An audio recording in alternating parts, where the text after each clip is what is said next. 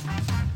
大家好，我是丽芳，这里是王丽芳的亲子观点。每个亲子这样的决策都是个人观点所形塑的。你的个人观点，你的思维模式，并影响到你的所谓的处事模式。王丽芳的亲子观点在许多收听平台都可以听得到。这是我在陪伴孩子们的过程里面的思维整理记录哦。那你有任何的疑问想要跟我们联系，可以到我的粉丝专业跟我私讯，或加入王丽芳的亲子观点赖社群，跟社群里面的父母一起聊天，一起互动。然后你想要加入课程，可以到我的部落格或者是粉丝专业哦。那今天我们来聊一件事情哦。有一天呢，我活动的演员班在上课的时候，他们在上人的不同，然后就遇到了一个男孩。这个男孩子哦，我第一次遇到他的时候是在我的学习动机营的时候，他在我的学习动机营。那那时候妈妈就跟我讲说：“嗯，丽芳老师，不好意思哦，如果呢他如果发飙起来，或者真的是气起来，你要赶快通知我，因为他有情绪的很大的状况哦。”然后后来他上了五天的学习动机营，这样那个时候我是派了一个哥哥在他旁边专门负责他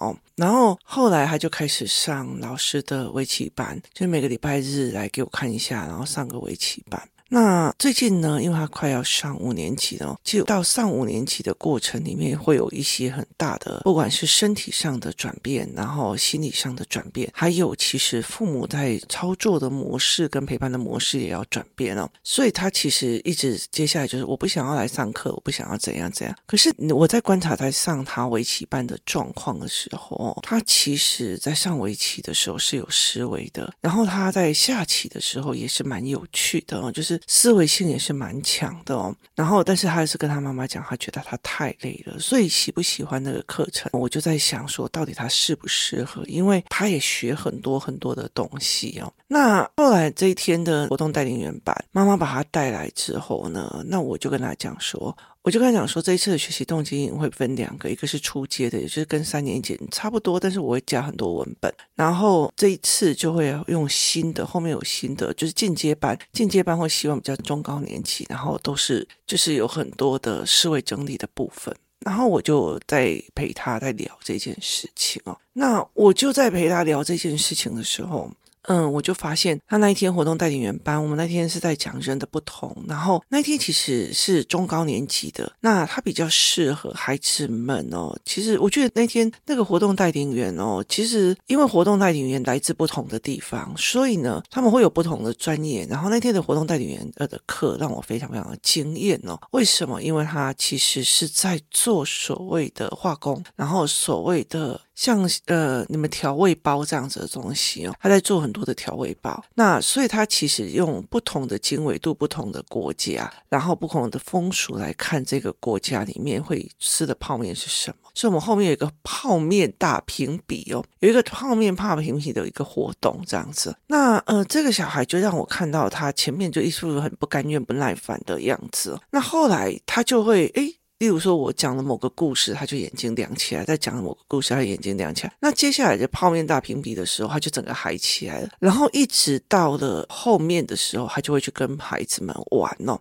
那后来我在跟这个妈妈聊的时候，我说：“你知道我那时候呃学习动机营的时候，我那时候一刚开始在。”第一天呢，我都觉得整个人是很恍神的。为什么？就是妈妈不会在报名的时候跟你讲孩子的状况，然后来的时候就很多孩子的状况在当下。丽芳老师，我提醒你哦，他会怎样怎样怎样，他会怎样怎样怎样。那时候你就是每天都呼一口气哦。可是其实我后来会理解这个孩子哦，这个孩子哦，大量就是被带来带去，然后都一对一，所以他其实没有办法解读两到三人讲话的方式。那他又不太可以解读别人的表情哦。所以他有时候在看人的时候，会这样斜眼看一下左方，然后再低下。那有些人就不喜欢被人家这样斜眼看一下，那他其实是无法解读别人话语的意思，他的解读能力稍慢。然后他加上呢，如果别人都已经自成一个团体，他要加进去，他就更难了。就是他光对人的语言解读就已经够慢了，他还要解读一口气三到四个人，或一口气五到六个人的解读模式，所以这对这个孩子来讲是有困难度的，有很难的一个思维角度的。所以那时候我就会跟他讲说，那找一个哥哥来专门陪伴他。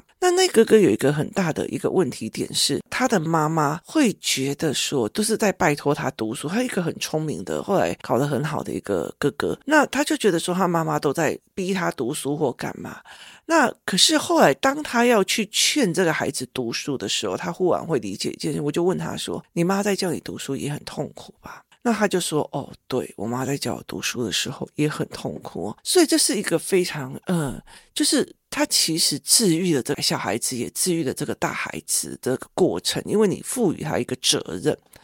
所以他是一个这样子的思维模式进去的、哦。然后我就觉得这是一件非常有趣的事情，就是这整个事情里面是一个非常有趣的一个逻辑哦。所以他们两个互帮忙啊。那那个时候我就发现这个孩子他没有办法去跟人互动，他没有办法去理解，所以我才会找一对一的哥哥一直在帮着他。那一对一他就有办法。稍微多人他就没办法，然后跟他妈妈有像，可是问题他在学习的方面又是怎样，他学习的方式就是暖机很慢，他学习的一个模式啊，最大的问题点叫做他暖机暖的非常的慢哦，例如说他在围棋课来的时候不甘情愿，不情愿，然后好不容易软机了，哦，下课了。好，所以后来围棋老师把课程就是比较高阶的这个班级变成一个半小时的时候，他其实前面会呃度过他的不爽哦，但他还是没有办法懂不喜欢跟喜欢这些差别。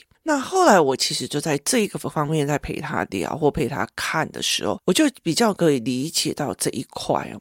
那他的暖机很慢后来他在参加就是我们试训的英文课的时候我们在参加线上英文课的时候那我后来就跟他讲说你介意我去跟他们要录影带然后就是把他的那个上课的模式弄下来嘛那他就说有时候线上一对一的他有时候可能不讲话这样。那我后来就理解了一件事情哦，因为担心小孩不喜欢，所以所有的课程就变成短短的，好，所有的课程二十分钟好了，我们试试看；三十分钟好了，我们试试看。哦，那其实我在我的小孩子很小的时候，呃，例如说像英文线上课，那个时候我上，然后我就觉得说，哎，因为我没有什么时间，所以我就是上三十分钟。可是我在上那个三十分钟的时候，我会觉得很累，为什？怎么了？因为因为你还没有暖机就结束了，就时间就结束了。那后来我就觉得这件事情不行哦。所以其实像我女儿哦，她有一段时间她的英文线上课程是两个小时连在一起的，就是。你开始聊英文一直聊一直聊聊到你的舌头已经训练到习惯用英文讲话的时候那就是过了。那很多的人就是我跟你讲你如果去看那些很会讲英文的人哦他们的嘴巴跟他们的脸哦是呈现一种 yes 然后就是以前我们都觉得你写的小白写公讲英文那给白你要可是它事实上是例如说可爱的 cat 他的嘴巴就要拉得很外面，所以你就会看起来这个人的讲话很夸张哦，所以你知道脸上哦那种就是还有婴儿肥的，你一知，他就是狗狗，你知道台湾又有一个状况是在于是有很多的英文系统里面会很喜欢让他们去演戏，然后甚至有一些体制外的会让小孩用英文演戏，就觉得哦自己小孩英文很好，可是我后来发现他们其实就是误以为裹在一起的英文。叫做流利，所以他们就会勾在一起。然后加上台湾人讲话啊那边那那种，然后就是那种那种语言哦，就是。本来就勾在一起的，就更勾在一起哦。那可是英文有一些，你必须要那种可那种音都要很清楚哦，所以他用这样子的一个模式在做的时候，我就觉得说，哎，那不行，我一定要让我的孩子哦，就一直讲一直讲一直讲，一直讲到今天的嘴巴跟这个脸型都已经变成酸的了，那才可以哦。所以其实像我女儿，她比较能够撑得住，她就是一口气就是两个小时一直撒下来，然后就一直讲一直讲一直讲，讲到你的嘴巴已经变成那个英文嘴了，你知道吗？就是那个那个两块肌肉就很累哦。你如果真的是长期在讲。英文的时候哦那两块肌肉就会很累因为我不常使用英文。那当我用两个小时在使用英文我的嘴脸型就会忽然定型变成英文脸这样子哦。所以那个时候我自己在上的时候，我就觉得三十分钟我还没讲完就 OK 了。后来我就把它用到四十分钟哦。然后我自己的儿子那个时候一进去，我就直接让他直接拉到就是五十分钟满这样子。很大的一个原因在于是你必须去聊到嗨神起来。就是你必须去聊到他嗨神起来，他愉悦起来，然后这样才是 OK 的。所以我觉得这是一件非常有趣的事情哦。所以问题在于是妈妈会觉得他又不一定喜欢，所以就帮他弄一个试一试的。那你知道吗？我试一试就很像所有的体验课，我去体验两天摸陶土，然后你就会觉得我就会喜欢上摸陶土。可是摸陶土是一直摸，一直摸，一直搭配，一直搭配，一直拉到有。一个手感，一个手顺，一个一个。静谧的时刻的时候，你才会觉得哇塞，我享受到那个所谓的心流。好，那是时间要加进来的，所以很多人就是加搭起来，加搭起来，加搭起搭起来，听懂吗？意思就像在呃沾酱油一样，这里沾一下，那沾一下，这里沾一下，这里沾一下，可是从头到尾真正的滋味都没有去熬出来哦。所以其实很多的状况就，我觉得他就不一定喜欢呐、啊，可是有些不一定喜欢很。大的一个原因是他第一个他没有熬过前面，直到撞墙期，然后撞墙期以后破墙期，破墙期那个才是一个最重要的一个概念。他没有这一段时间，甚至时间没有，所以每一样都是给他啊，不然先二十分钟了，啊，不然先三十分钟了，而且他永远都觉得啊，又要去上这个课了，啊，又要去上那个课了，啊，又要去上那个课，然后去到那边人都还没有暖身下课了，啊，又要下去改个课，他永远都在那种所谓的暖机还没。暖好之后就停了，好，所以这是一件非常有趣的事情哦。那我可以分享一下我跟我儿子之间最近的对话。我儿子哦，就是他那时候学校在做乘法的时候，我就可以来一直追乘法怎么来的，我的教案。那每次哦，我都因为就跟他讲说我们要校稿，所以我一次就给他一本，一次就给他一本，一次就给他一本哦。那一本就是两百多页嘛，然后因为都是画画的，所以我就一直陪他，一直陪他，一直陪他。前面一直哀嚎，我讨厌的这我不要了。然后到中间，哎妈，好像我抓住的没搞了哦。然后后来到最后，哎妈，我懂了，原来他在说这个好。我就是在陪他熬这个，有时候一整天我就是要跟他今天老娘跟你厮杀了哦，就是跟他玩这样子的一个游戏，跟他思维哦。那最近他们老师的课都是国语两页，数学三页这样子而已哦。那我就觉得这样不行，因为他的就是计算是很慢，可是我又没有办法去接受中国的那种一整题的口算题，你知道，来算十题，来算二十题，来算四题。好，后来我就去帮他找适合我儿子的教案哦，我也有适合我儿子的，不定适合别人哦，我就帮他找了一个适合我儿子的教案，然后有一天我又跟他拼了，我就跟他讲，今天我们练一百页，好，练一百页，那他。你知道他是一个写两页就哀嚎的人，写两页就哀嚎了，写两页就哀嚎的人哦，一写两页就哀嚎，然后学校的课本他就在那边发呆、放空、思维，摸旁边的东西很久，他才会把那两页写完。那后来呢，我就一口气跟他用一百页，然后一题一题盯着他，所以这个加这个等于多少，那个加这个，好，等到他一直练顺，一直练顺，哇妈，原来这个上一题的计算跟下一题计算是有一个逻辑的，下一题又会衍生到。到上一题的逻辑，在下一题又会衍生到什么样的逻辑？他就越写越开心，越写越 happy。然后接下来就觉得哇塞妈，我一不小心写了一百回。我那时候在跟他讲说，我跟你说，你只要每次两页两页。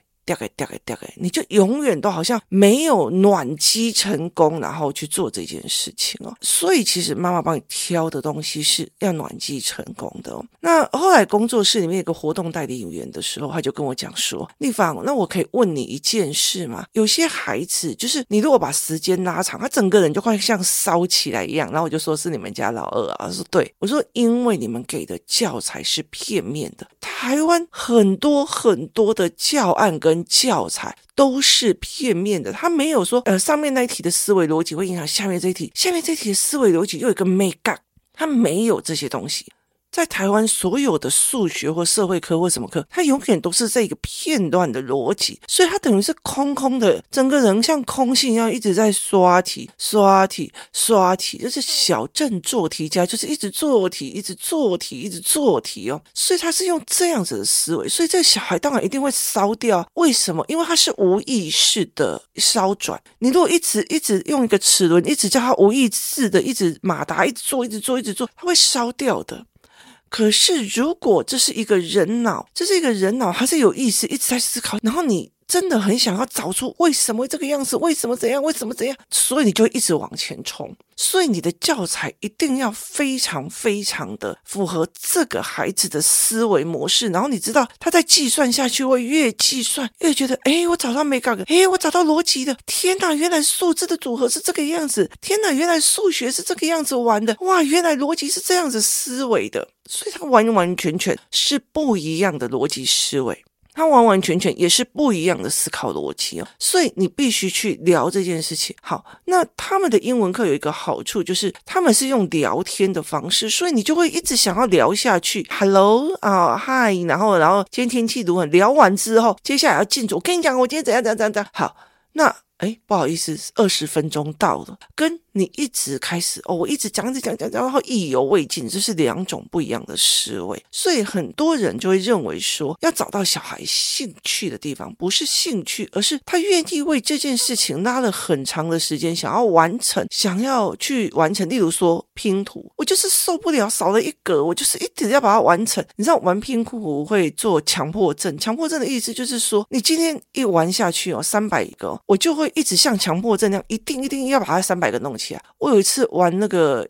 一千五百片的，我两天没出家门，你知道吗？就是一直在一直在玩那个东西，就是一直觉得我受不了，我离开会怎么样？这样，然后就一直做，一直做，一直做。就是它其实呈现的这一种时间的长度拉出来的沉稳。那它就是一直我想要完成，我想要去做什么，我想要去做什么，这个。动力点决定了很多东西，它不一定是兴趣，而是我想要完成，或我想要知道。我的兴趣不会是拼图，可是每一个人在玩拼图的时候，他就会跟他拼了，你知道吗？就会跟他拼了，就是我一定要把它完成，我一定要弄什么，就是他会有一个强迫症的一个过程哦。然后有些人是在乐高，乐高就是一定要组到完成，要不然就是所以哦，我的小孩很喜欢乐高，他不一定是喜。喜欢乐高，而是喜欢那种我一定要把它完成，然后沉浸在里面，然后变成一种沉浸式的那种在那个空间氛围里面的那个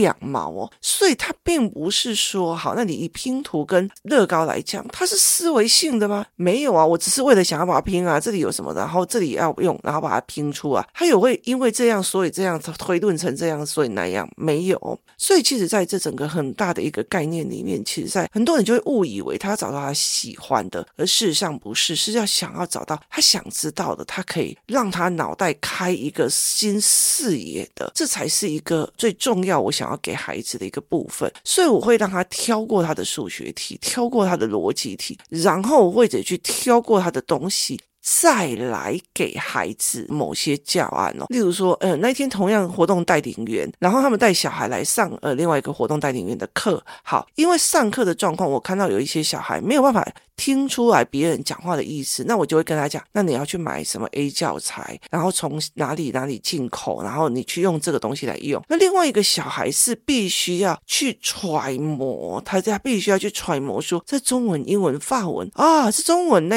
啊，所以中文又是什什么样的图形，然后接下来又怎么样？好，又要从这一个东西去陪他去做好，所以这两个孩子是不一样哦。然后第三个是我所有都听得懂，但是哪时候插话我插不进去。好，三个人在同样一个课程里面，它是三个不同的盲点与三个不同的盲区。你怎么陪小孩去过这个盲点跟盲区，决定了这个小孩在这堂课程里面是往前的，还是他只是来混时间的？那回到家以后，你陪练多少，你陪做多少，也决定了这件事情。所以这件事情是一件非常有趣的一个思维模式跟。概念了，那你怎么去看这件事情？那你怎么去理解这一个方位的状况哦？所以我常常会在跟很多人在聊这一件事情，是同样一件事情，同样一个课程，那你怎么去看？有些小孩一刚开始哦，就是他不需要暖机时间呢、现在在玩什么？现在在干嘛？他完完全全不需要暖机时间。可是有些小孩就需要暖机时间，所以每一个孩子暖机时间不一样，我就给他不同的教材，让他去练。这个孩子去用这个教材练，那个孩子用这个教材练，而不是你就那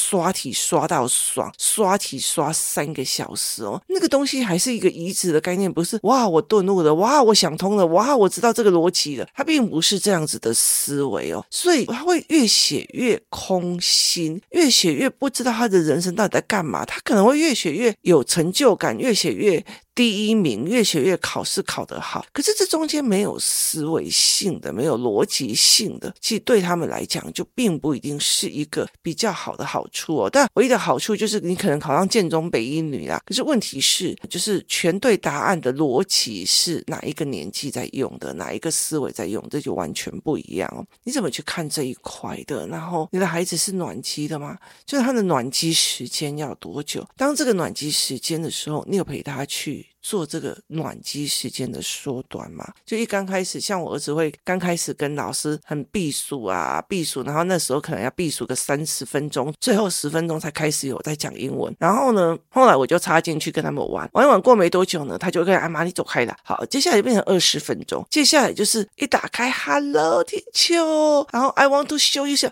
我要给你看我的什么什么什么，他就瞬间暖机了，他瞬间暖机跟他。长时间暖机差别在哪里？差别在练习吧。他熬过了，他多次熬过了，然后体会到后面的那个愉悦。可是问题是，前面还在暖机就卡，前面还在暖机就卡。你没有后面那个愉悦的时候，你就不可能直接从后面那样子的那种所谓的相处模式，海底就这样好直接插入进去。为什么？因为你永远都在做前面那个暖机的过程哦。所以这是一个蛮特别的思维。我后来才会理解说，哦，就是。因为很多的父母就觉得说啊，怕小孩子不喜欢不干嘛，所以就给他短短的、短短的，然后忽略了，就是没有思考到暖机熬过去的这个甜滋味没有给哦。例如说，像很多人哦，来。我给你玩三十分钟哦，在公园玩三十分钟，三十分钟该走了。你知道吗？小孩都想要去跟隔壁玩那个沙，想要去，我要不要跟他讲？我要干嘛？他丢毒十五分钟哦，好不容易鼓起勇气说：“那我们一起玩沙好了。”妈妈说。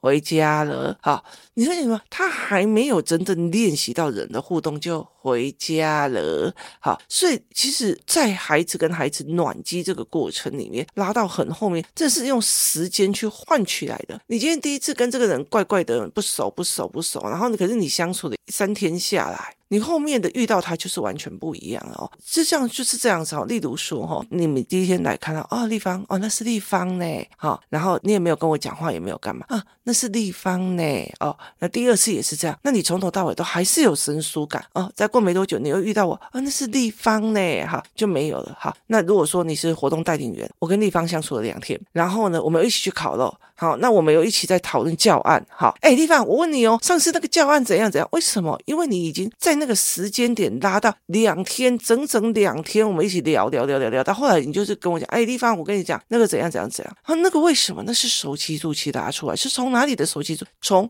你有熬到后面，不是前面只有礼貌性问答就结束的那个后面，你拉到那个后面，你才有办法去跟我聊，这是一定的。就是我已经跟你呈现一种模式的，例如说，我今天遇到一个男生啊，你好，你好，你好，第二天，你好，你好，你好，你好，第三天，你好，你好，你好，好。可是我们相处的一个学习是同班同学的，你知道吗？那我现在已经跟他三年没见面或十年没见面，我遇到他，只会也会从他肩膀上打下去。哎呦，阿明哦，没有长高是吗？为什么？因为就从后面以时间拉到很长的后面的互动来跟他互动的，他就会缩短那个暖机的时间哦。所以这才是值得大家去思考看看的。你的孩子有暖机时间嘛？为了因为这个暖机时间他的不甘情愿，而你。就缩短时间嘛。谢谢大家收听，我们明天见。